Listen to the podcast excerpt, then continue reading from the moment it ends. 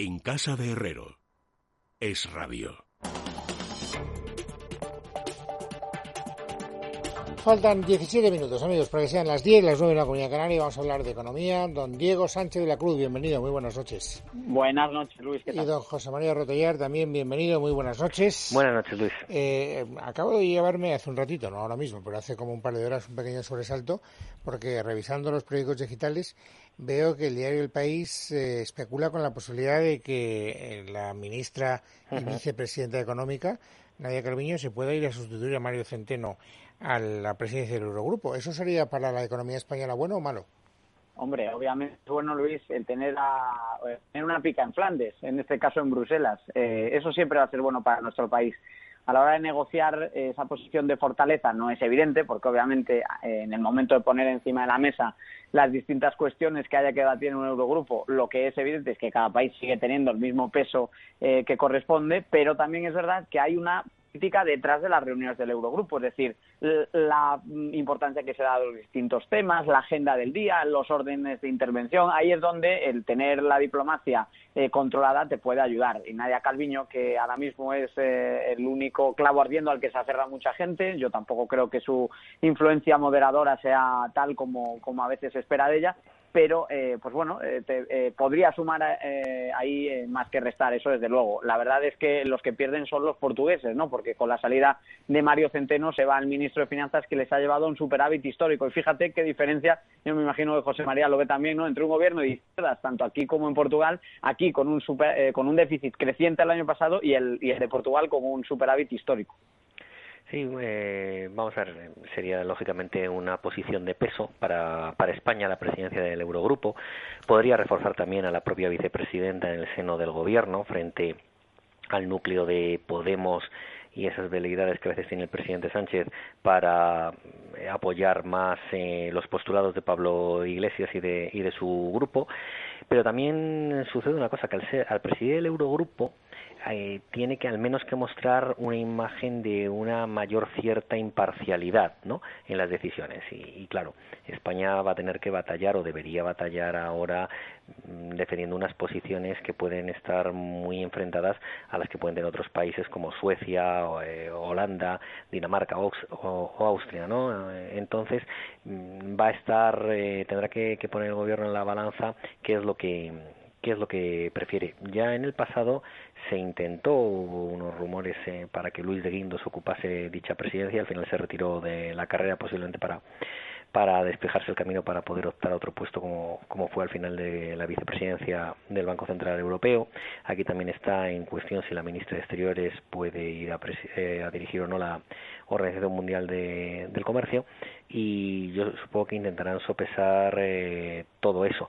Es verdad que el ministro de Finanzas portugués ha tenido una gestión muy exitosa y yo creo que se debe esa diferencia de la gestión también a que Portugal cuando fue intervenida por la Unión Europea sí que se sí que sí que eh, aplicó muy bien todas las eh, recetas eh, que le que le que le dijeron y logró salir adelante en un tiempo mucho más breve del que se preveía.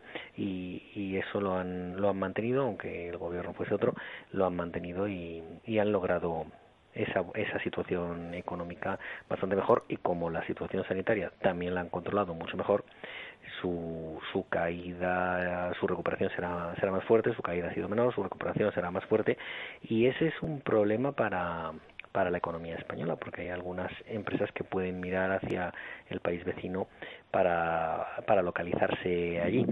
Bien es cierto que el peso económico que tiene España no lo tiene, no lo tiene Portugal y eso sí que va a jugar a nuestro favor en esa posible no localización en, en Portugal, pero desde luego han hecho las cosas muy bien.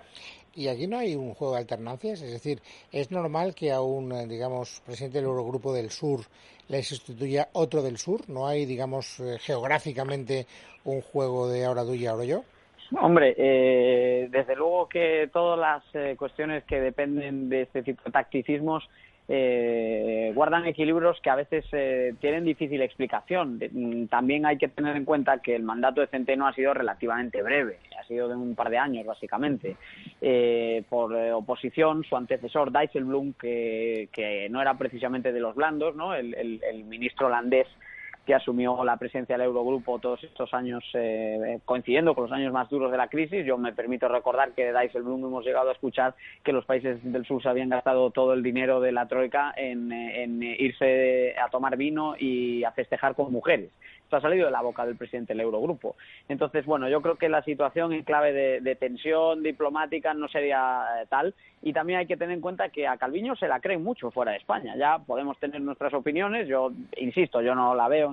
yo, yo veo una yo veo un cabeza de cartel que luego a la hora de la verdad en el ruedo no ha demostrado no, ha hecho méritos ¿no? para ocupar ese puesto en el escalafón pero lo que hoy podías leer por ejemplo las páginas de Bloomberg que es una de las tres Biblias de, la prensa económica en inglés junto con el Financial Times y con el Wall Street Journal en Bloomberg hablaban de ella como una ministra que tiene un probado récord de responsabilidad presupuestaria y lo decimos teniendo en cuenta que es el, su único año al mando del Ministerio de, Economía, coincide con el primer año en el que España, en vez de reducir el déficit, lo aumenta.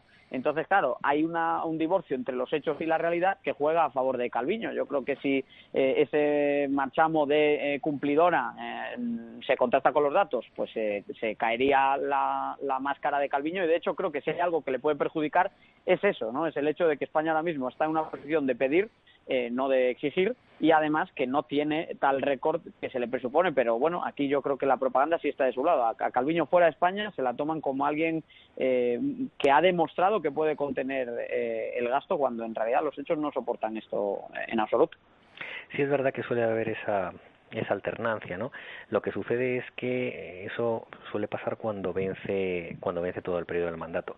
Como aquí ha sido algo fortuito por la dimisión del ministro portugués, sí que es posible que puedan a lo mejor elegir a un país del sur y en este caso de ideología socialista en el en el gobierno.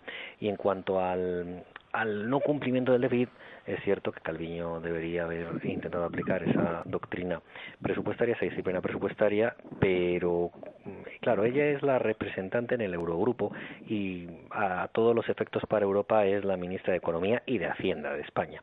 Pero internamente opera, al igual que en el en el gobierno de, de Rajoy eh, operó eh, Guindos Montoro, pues aquí está eh, María Jesús Montero y esa ese digamos eh, ha tenido una mayor una menos dureza quizás en la defensa del saldo presupuestario que lo que podría a lo mejor haber tenido Calviño. Pero bueno insisto Calviño eh, siendo la representante española en el Eurogrupo debería haber velado más por por esa estabilidad presupuestaria. Y no nos olvidemos de que fue ella misma la que presentó nada más llegar al gobierno un cambio en los objetivos de estabilidad eh, sobre los que había acordado el gobierno del Partido Popular con Bruselas, que al final incluso incumplieron por mucho más, con lo cual, sí, desde luego no, no es su punto fuerte.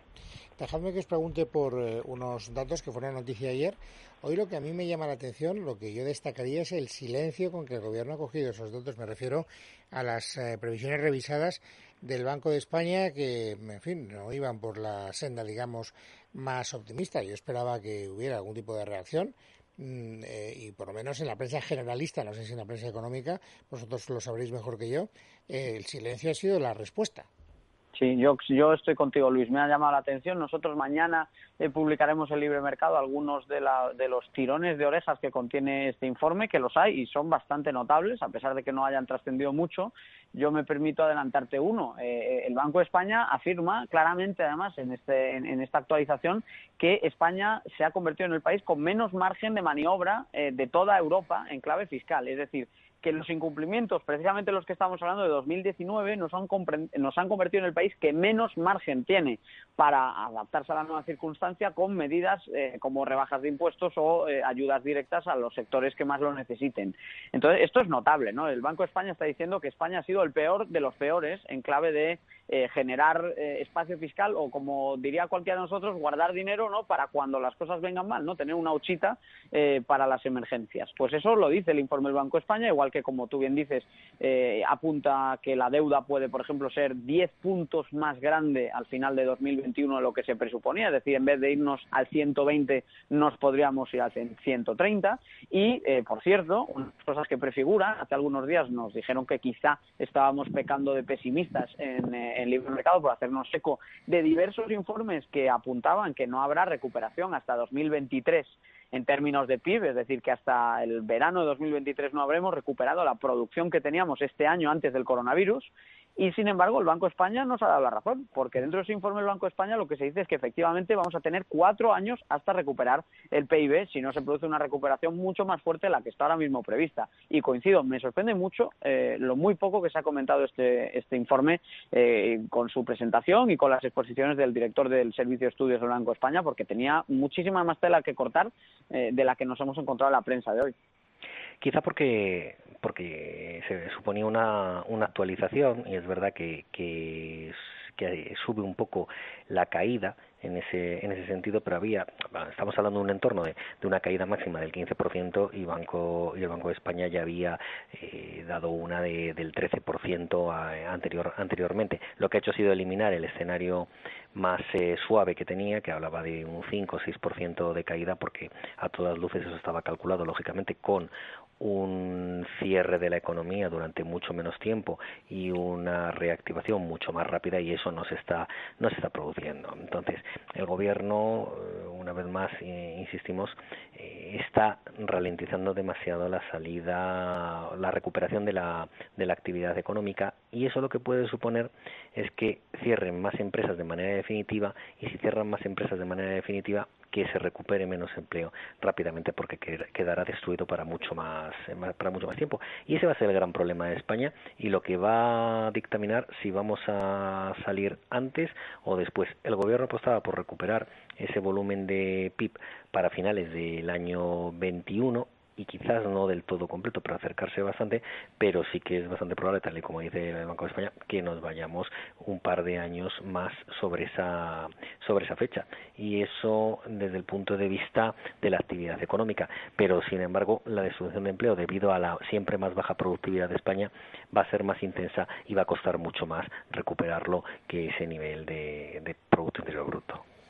A mí me sorprende mucho, yo no sé si este es un dato relevante o no, que hoy el gobierno ha dado a entender, si no hay ningún tipo de carta oculta debajo de la manga, que el día 22 de junio la movilidad va a ser total en España y que por lo tanto eh, pues los sectores sobre todo de la del turismo aunque sea su turismo interior pero hasta el 1 de julio no llega el turismo exterior pues eh, pueda empezar a revitalizarse. Pero no tenemos protocolos. Eh, el sector hotelero, cada vez que hablas con ellos, está que fuman pipa. Y el gobierno no parece que tenga demasiado prisa para sentar las bases de esa reactivación. ¿Eso para vosotros tiene algún tipo de lógica? Hombre, España que debería darle muchísima importancia a tener ya listos y muy claros desde hace tiempo cuáles son los planes de contingencia, cuáles son las medidas exactas de, para la reapertura y, en definitiva, eh, ponernos a la cabeza en reactivar a los sectores que han estado parados y que además en la temporada de verano se lo juegan todo. Eh, y al, contrario, estamos a la cola del Mediterráneo, somos el país que menos facilidad le está dando a los sectores más golpeados.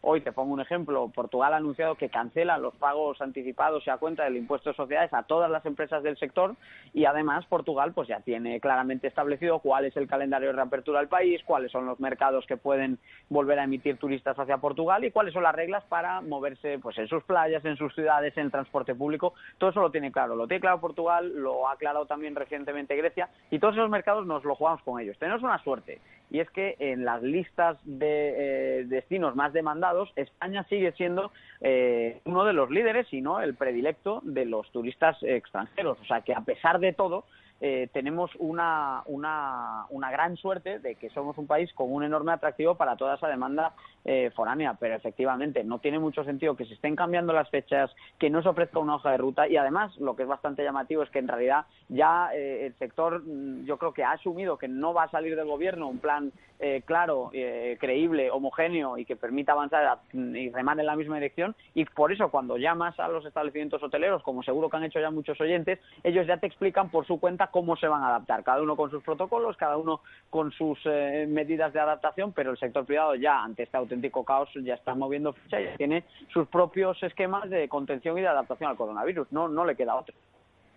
Sí, desde luego eh, el, sector turístico es esencial para España y, si, y, la, la, pena y lo sorprendente es que no haya un plan de recuperación de la actividad en dicho sector de manera de manera anticipada por parte del gobierno, aunque aunque fuese con la con, con la lentitud planeada para la reactivación económica que ha propuesto el, el gobierno debería haber tenido algún tipo de plan, pero sin embargo parece que no lo hay y las idas y venidas con eh, la apertura o no de fronteras y con el mantenimiento o no de la cuarentena a los ciudadanos que vengan de fuera a visitarnos, desde luego lo que se son, eh, son muchas incertidumbres, porque aunque el gobierno diga, no, si la cuarentena va a ser solo en junio y no se va a pedir después, ahora es cuando muchos eh, turistas o potenciales turistas extranjeros están cerrando los paquetes vacacionales.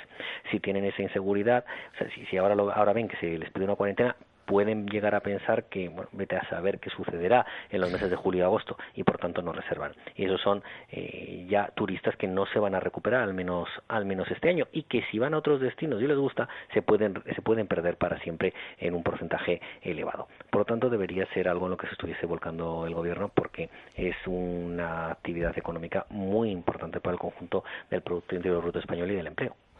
Señores, eh, una vez más, muchas gracias por acompañarme durante estos minutos. Don Diego Sánchez de la Cruz, un saludo muy cordial. Buenas noches, un abrazo. Hasta la próxima. Don José Manuel Rodríguez también, muchas gracias. Hasta la semana que viene. Muchas gracias. Son amigos las 10 de la noche, la hora de ir a la tertulia política que nos aguarda una vez más con emociones bastante fuertes. Así que, Calm Plus. Así es, Luis, porque a veces nos toca atravesar épocas complicadas como la que estamos viviendo, en la que nos cuesta más concentrarnos o mantener nuestra habitual estabilidad emocional.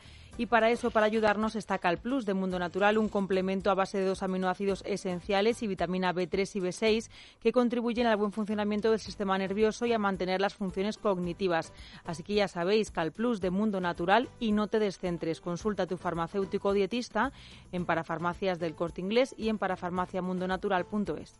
Mundo Natural.